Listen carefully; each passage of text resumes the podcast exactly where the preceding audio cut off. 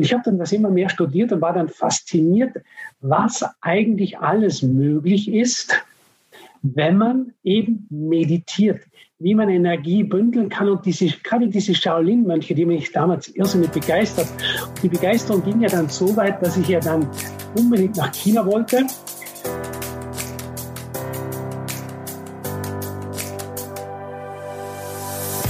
Servus und herzlich willkommen zum Podcast Athletengeflüster. Der Podcast, der dich nicht nur dabei unterstützt, deine körperliche Leistungsfähigkeit und deine Gesundheit zu maximieren, sondern vor allem dazu inspirieren soll, deiner Zeit mehr Fülle zu schenken. Schön, dass du heute mit dabei bist. Mein Name ist Alexander Osterried, Coach für ganzheitliche Gesundheit und wir holen uns Erfahrungswerte von erfolgreichen Persönlichkeiten, Topathleten und herausragenden Startups und deren Gründern, um dich zu ermutigen, die Dinge zu tun, die dich eigens inspirieren und die zu deinem Leben passen. Für ein ganzheitlich gesundes und erfülltes Leben.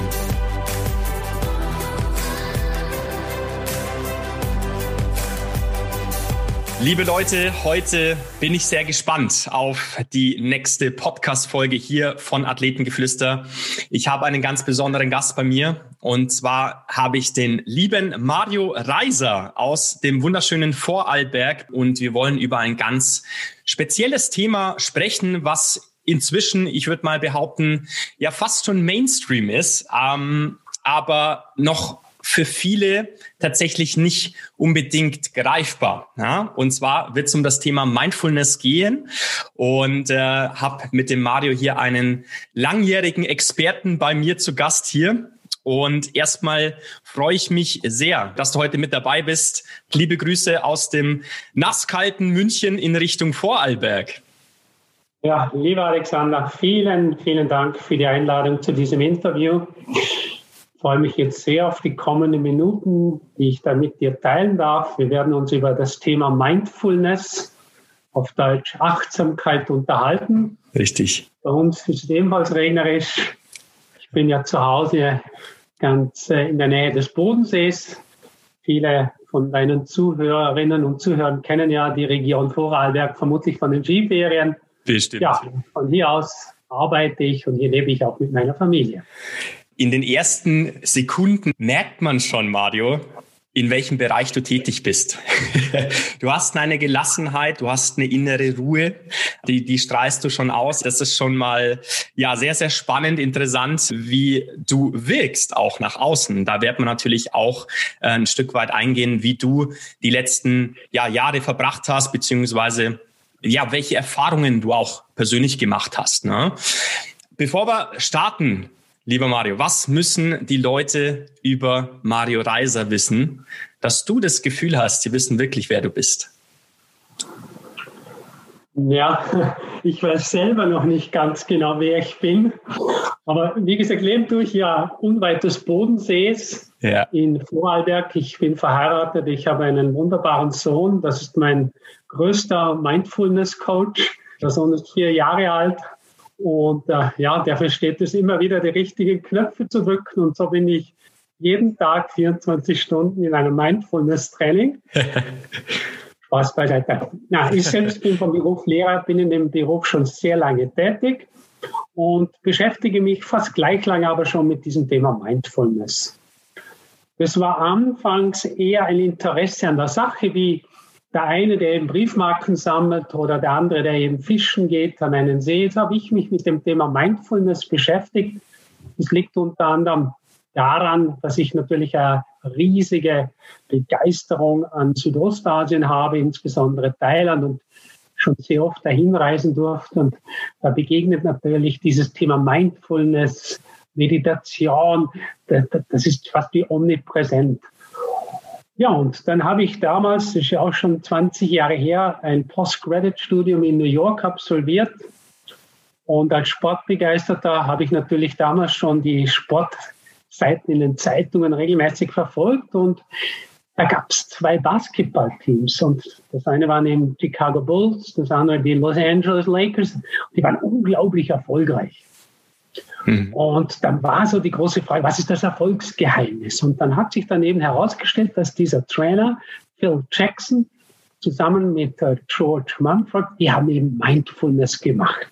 Und da wusste man noch gar nicht genau, was, was, was machen die da. Und, und es war natürlich eben spannend, weil die quasi eine Meisterschaft nach dem anderen gewonnen hatten damals. Und da waren natürlich dann doch die Vorträge gut besucht. Und aufgrund meines Studiums in New York bin ich dann auch mal zu so einem Vortrag, habe dort George Mumford zum ersten Mal erlebt. Und so bin ich dann so immer mehr in dieses Thema dann eingetaucht. Super spannend. Du hast uns jetzt gleich schon mal mitgenommen, wie du persönlich überhaupt zu dem Thema Mindfulness oder in die Mindfulness-Welt gekommen bist. Vielleicht nimm uns gerne da noch mal ein Stück weit mit. Erzähl mal ein bisschen die Story dahinter. Du warst ja auch viele in, im asiatischen Bereich unterwegs, hast da, was da bei München, hast dazu geguckt, wolltest das Ganze studieren. Ja, ich kann gern noch weiter zurückgehen in die Vergangenheit. Das ist dann nicht 20, sondern jetzt schon fast 30 Jahre her. Ich habe damals eine Dokumentation gesehen über die Shaolin-Mönche. Und äh, anfangs hat mich das einfach nur begeistert, was, was die da alles für Kunststücke, ich sage jetzt mal Kunststücke unter Anführungszeichen gemacht haben. Und dann habe ich mich angefangen damit zu beschäftigen und es ist dann immer wieder dieser Begriff Meditation aufgekommen, mit dem ich ja, ich sage jetzt vor gut 30 Jahren noch nicht so viel anfangen konnte. Mhm. Und ich habe dann das immer mehr studiert und war dann fasziniert, was eigentlich alles möglich ist, wenn man eben meditiert wie man Energie bündeln kann. Und diese, gerade diese Shaolin-Mönche, die mich damals irrsinnig begeistert. Und die Begeisterung ging ja dann so weit, dass ich ja dann unbedingt nach China wollte. Da gab es dann 1989 ja, diese, diese blutige Niederschlagung der Demokratiebewegung am Tiananmen Square, weil ich wollte 1989 eigentlich nach China Sommer. Und dann ging es dann die nächsten Jahre auch nicht. Erst dann 1993 im Sommer, da konnte ich dann nach China war den ganzen Sommer dort. Damals mit einer gewissen Naivität war ich ja so der Ansicht, man kann einfach beim Shaolin-Kloster hingehen, an der Türe klopfen, geht rein und alle Geheimnisse werden erzählt. Das war natürlich nicht so. Aber ich bin mit einer riesigen Inspiration wieder zurückgekommen und immer wieder dann an diesem Thema dran geblieben. Was zum Beispiel hast du gesehen dort? Also du sagst, du hast Shaolin-Mönchen zugeguckt. Was, was haben die fabriziert oder was hat dich da so begeistert daran? Also das, das, das Hauptproblem damals war ja auch das Sprachproblem. Ich bin gelernter Englischlehrer, ja. aber dort konnte eigentlich damals so gut wie niemand Englisch. Das ist Kommunikation war beschränkt auf Körpersprache. Ich konnte aus der Ferne Mönche beobachten bei ihrem Training. Das, das, das würde man heute vielleicht auch als, als Fitness-Training, als Crossfit-Training bezeichnen. Ja. Und, äh, und habe dann noch weiter aus der Ferne auch meditierende Mönche beobachten können. Aber jetzt in ein Gespräch, das kam ich nicht im Sinne von, was läuft dort ab, wenn man meditiert? Oder wie, wie macht man das, wenn man, wenn man zum Beispiel Energie auf einen gewissen Punkt konzentrieren möchte, so dass man dort mit einer Metallstange zum Beispiel auf die Schädeldecke draufschlagen kann und es passiert nicht. Mhm. Also solche Gespräche gab es nicht. Das meinte ich auch anfangs eben, wenn ich gesagt habe, ich bin da mit einer gewissen Naivität hin und gemeint, da wird mir alles gesagt. Ja. Heute ist das ja übrigens anders, da kann man ja hingehen, kann Kurse buchen, gibt auch im Umfeld des Shaolin-Klosters private Schulen, wo man dann sich in Kampfkünsten und in Meditation üben kann. Das ist jetzt für uns Europäer jetzt gar nicht so teuer, dorthin zu gehen. Ja, ist, ist ein bisschen ein Geschäft daraus geworden. Hm, verstehe. Mario, wir wollen ja nicht nur jetzt den Bezug äh, Leistungssport und Mindfulness mit einbringen, sondern wir wollen auch ja den Unternehmen ähm, dieses Thema an Bedeutung schenken, sag ich mal. Ne? Also es ist ja nicht nur für Leistungssportler gedacht, jetzt zu meditieren und eben die Performance dahingehend zu verbessern, sondern vor allem in der jetzigen Zeit, wo wir uns gerade befinden, ist es aus meiner Sicht sehr essentiell, eben dieses Thema Mindfulness auch in Kulturen mit einzubringen. Wie siehst du das, Mario? Ja, unterstreiche ich zu 100 Prozent. Ja.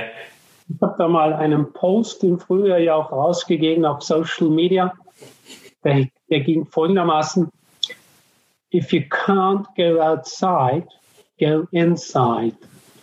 Und das trifft jetzt natürlich nicht nur auf Athleten zu, das ist auch der Schwerpunkt meiner Arbeit, weil ich selbst, selbst komme aus dem Leistungssport. Genau. Aber es trifft natürlich genauso zu, ich sage jetzt zum Beispiel auf eine Hausfrau, eine Frau, die zwei, drei Kinder hat, womöglich Homeoffice, dann noch irgendwo den Haushalt schmeißen muss, auf einen Arzt, der eine Praxis hat, der jeden Tag, ich weiß nicht, 60, 70, 80 Patienten zu betreuen hat. Für Lehrer, für natürlich für einen Manager, für einen Sachbearbeiter, der ständig irgendwo drei oder vier Projekte parallel am Laufen hat. Also immer, wenn es eigentlich darum geht, eben mit den Herausforderungen der Zeit, und da mhm. kommt dann sicherlich das, das Stichwort Stress hinein. Wenn es darum geht, mit dem umgehen zu können, dann ist Mindfulness ganz sicherlich ein wertvolles Thema. Definitiv. Du sagtest gerade, du kommst auch aus dem Leistungssport, Mario. Ja. Was nimmst du heute mit vom damaligen Sportler-Dasein, von diesem leistungsgetriebenen, vom, ja, dieser, dieser Leistungsgedanke ins heutige, ich sage jetzt mal Unternehmertum? Ja, du bist ja auch ein selbstständiger Mindfulness-Coach. Was kannst du von damals mitnehmen? Also ich vermute mal, jeder, der Sport betreibt, unabhängig davon, ob es jetzt als Leistungssport betreibt oder als Profisportler, es braucht ganz sicher eine gewisse Form von Disziplin. Ansonsten kann ich mich nicht wirklich weiterentwickeln. Weil ich, weil ich jetzt zwei, drei Wochen lang trainiere und dann zwei, drei Wochen nicht, dann kann nicht wirklich eine gute Entwicklung stattfinden. Und diese Disziplin hilft natürlich jedem Unternehmer, dass man natürlich dranbleibt, mhm. dass man lernt auch, ich sage jetzt einmal, mit Rückschlägen umzugehen. Das gehört natürlich zum Sport dazu. Es gibt keinen Sportler, der immer nur gewonnen hat. Da gehören Rückschläge dazu sei es, weil eben der Gegner stärker war. Oder heuer, zum Beispiel diese, diese, die ganze Corona-Geschichte. Ich betreue Athleten, die hatten heuer so gut wie keinen einzigen Wettkampf. Wow. Also Profiathleten, denen ist quasi die ganze Verdienst entzogen worden. Wahnsinn. Und mit solchen Rückschlägen umzugehen, das war insofern natürlich der Sport eine gute Schule. Und ich glaube, dass das für Unternehmer auch äh, ganz unabdingbar ist, dass man eben diese Disziplin hat, am Ball bleibt, sich nicht gleich irgendwo, ja, bei den kleinsten Hindernissen dann ja, beleidigt fühlt oder sich vielleicht dann dort irgendwo zurückzieht, sondern dass man sich das eher als Chance sieht, wo man sich dann wieder hinterfragt, lösungsorientiert unterwegs ist. Okay, jetzt ist mir das widerfahren. Wie komme ich weiter? Was kann ich verbessern? Ja, von dem her, das, das sind alles so, so Dinge, die man vom Leistungssport wirklich gut ins Unternehmertum rübernehmen kann. Schön gesagt, ja. Wir schlagen später gerne nochmal die Brücke zu den verschiedenen Unternehmen, wie Mindfulness auch mit implementiert oder integriert werden kann in eine Arbeitsweise oder in den Arbeitsalltag, sage ich mal, in den verschiedensten Unternehmen. Lass uns mal beim Leistungssport nochmal bleiben. Du sagtest ja gerade, vor allem in der jetzigen Zeit kämpfen viele Sportler so ein Stück weit auch, um ja ihrer Leistung eben nachgehen zu können. Und du hast eine sehr plagiative Aussage auf deiner Webseite, wo es da heißt, viele der erfolgreichsten Trainer sagen, 90 Prozent im Sport seien mental und die restlichen 10 Prozent physisch. Und was machst du so? War die Frage auf deiner Webseite. Ja. Was verstehst du darunter oder was möchtest du damit ja, bezwecken mit dieser Aussage, mit diesem Zitat? Auf der einen Seite, wenn man eben solchen Interviews zuhört, und das ist ganz gleich, ob der Trainer jetzt der, aus dem Fußball kommt oder im Skisport, es läuft wirklich sehr, sehr oft darauf hinaus, dass man eben diesen mentalen Aspekt betont. Auf der anderen Seite aber, wenn ich dann frage oder, oder nachlese, ja, was für ein Training im mentalen Bereich macht man, da, da kommt selten mal wirklich eine Antwort im Sinne von einem systematischen Training. Mhm. Für mich ist ein ganzheitliches Trainingskonzept eigentlich das Muss. Für jeden Athleten ist es selbstverständlich, dass er Technik trainiert, dass er, dass er Kraft und Ausdauer trainiert. Und da gibt es natürlich Sportarten, wo man das Material intensiv testen muss. Das ist selbstverständlich. Aber dieser mentale Aspekt, dass man den als regulären Bestandteil des Trainings sieht, das ist ganz sicherlich nicht der Regelfall.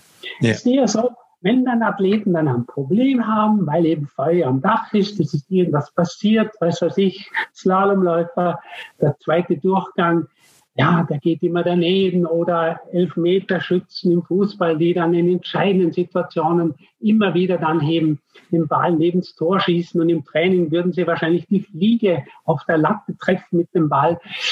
Dann, dass sie sich dann erst eigentlich beschäftigen. Aber aus meinem Verständnis, das sollte eigentlich ein ganz ein regulärer Bestandteil des Trainingsalltags sein. Und ähm, und ja, in, in, Englisch bezeichnet man das ja als Mental Paradox. Dieses mentale Paradoxon, eben im Sinne von auf der einen Seite die Trainer, die die Bedeutung des mentalen Aspektes betonen, die sagen, der Kopf entscheidet. Und auf der anderen Seite, wenn man dann aber fragt, ist mentales Training ein regulärer Bestandteil des Trainingsalltags?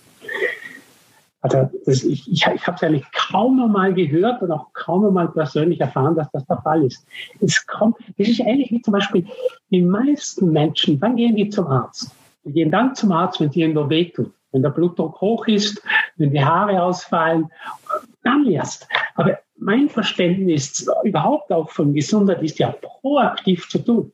Und was ja du auch tust als, als, als Personal Trainer, was du die Menschen eben, ich sage jetzt, zu, zur Bewegung bringst, dass, dass, dass der Körper in gewisser Form gestärkt wird und dass es dann vielleicht später erst gar nicht notwendig ist, dass man wegen dem oder dem zum Arzt gehen muss. Mhm. Das heißt, ich gehe zum Arzt, solange ich gesund bin, lass mich beraten und dann aber gehe ich nicht erst später zum Arzt, wenn ich, wenn ich, wenn ich die entsprechenden Probleme oder, oder Krankheiten habe. Mhm. Wenn du uns mal drei Wirkmechanismen mitgeben kannst, warum sollten wir, also jeder, mal abgesehen auch vom Leistungssport, warum sollten auch Unternehmen das Thema Mindfulness mit einbringen? Was hat, was gibt es für Wirkungsmechanismen dahingehend? Wir wissen ja schon lange, wenn, man, wenn wir zum Beispiel Menschen beobachten, nehmen wir zum Beispiel den Dalai Lama oder den Thich die haben etwas an sich. Und dann wusste man lange nicht genau, ja, okay, die meditieren, darum sind sie irgendwie ruhig und gelassen und haben diese Ausstrahlung. Und jetzt hat man die letzten 40 Jahre angefangen, das einmal aus wissenschaftlicher Sicht anzuschauen. Und in dem Zusammenhang muss man sicherlich auch John Kabat-Zinn nennen. Mhm. Das ist ein US-amerikanischer Wissenschaftler, der der sich das als, als Wissenschaftler eben angeschaut hat, was passiert mit Menschen, die Mindfulness üben. Und wenn man jetzt diese, diese, diese, diese, diese Mönche, anfangs als Mönche, später dann zum Beispiel auch Kletterer, wie zum Beispiel ein Alex Honnold, dieser Free Climber, ja. die hat man dann in die Röhre geschoben und mittels bildgebender Verfahren kann man da jetzt mittlerweile schon sehr gut schauen, was passiert denn da im Hirn, welche Areale werden aktiviert. Und da wissen wir jetzt, das hat eine Reihe von Wirkmechanismen. Einer zum Beispiel, nun, ah, die Konzentration wird verbessert, wenn ich regelmäßig Mindfulness übe. Und das ist natürlich für einen Athleten absolut interessant, aber es ist auch für einen Schüler interessant. Das ist für einen Arzt interessant, für einen Unternehmer. Also, die Konzentrationsfähigkeit wird verbessert. Dann Emotionsregulation. Wie ich eben in gewissen Situationen reagiere, dass ich nicht sofort mit der Amygdala da irgendwo dann davon geritten werde. Der Amygdala ist ein kleiner Teil im Hirn, der eigentlich nur ein sehr begrenztes Verhaltensrepertoire zur Verfügung hat. Flucht oder Kampf. Mhm. Wenn ich natürlich gelassener bin, dann kann ich natürlich in emotionalen Situationen eben runterkommen und es ist nicht die Amygdala, die quasi mein Verhalten steuert, sondern eben der präfrontale Kortex. Da habe ich ganz ein anderes Verhaltensrepertoire zur Verfügung. Mhm. Also Konzentrationsfähigkeit, Emotionsregulation. Bei Sportler kommt natürlich dann der Begriff Flow dazu. Die ganzen Gelingensbedingungen, wann Flow überhaupt möglich ist, wird natürlich auch entscheidend positiv beeinflusst durch ein Mindfulness-Training. Dann vielleicht eine interessante Information, weil ich mich mit dem in den letzten Monaten auch sehr beschäftigt habe. Der Alterungsprozess nachweislich wird verlangsamt, wenn ich regelmäßig Mindfulness übe. Das hat mit diesen Telomeren zu tun, also diese Enden an den Chromosomen, die deutlich langsamer sich abbauen, mhm. wenn ich regelmäßig Mindfulness übe. Wobei hier natürlich andere Dinge auch eine Rolle spielen, wie Sport und gesunder Lebensstil gibt übrigens einen eigenen Forschungsbereich, die Epigenetik, die das erforscht. Sehr, sehr spannend. Wie kann sowas jetzt aussehen, Mario? Wie kann man die ersten Schritte in Richtung Mindfulness angehen? Also wie sieht da die Umsetzung aus? Weil ich bin mir sicher, gerade in Unternehmen den ein oder anderen blöden Spruch mal geben von den Mitarbeitern. Ja, was äh, praktizierst du denn da jetzt? Wie kann man das in den Unternehmen auch implementieren? Welche Schritte siehst du da als erforderlich?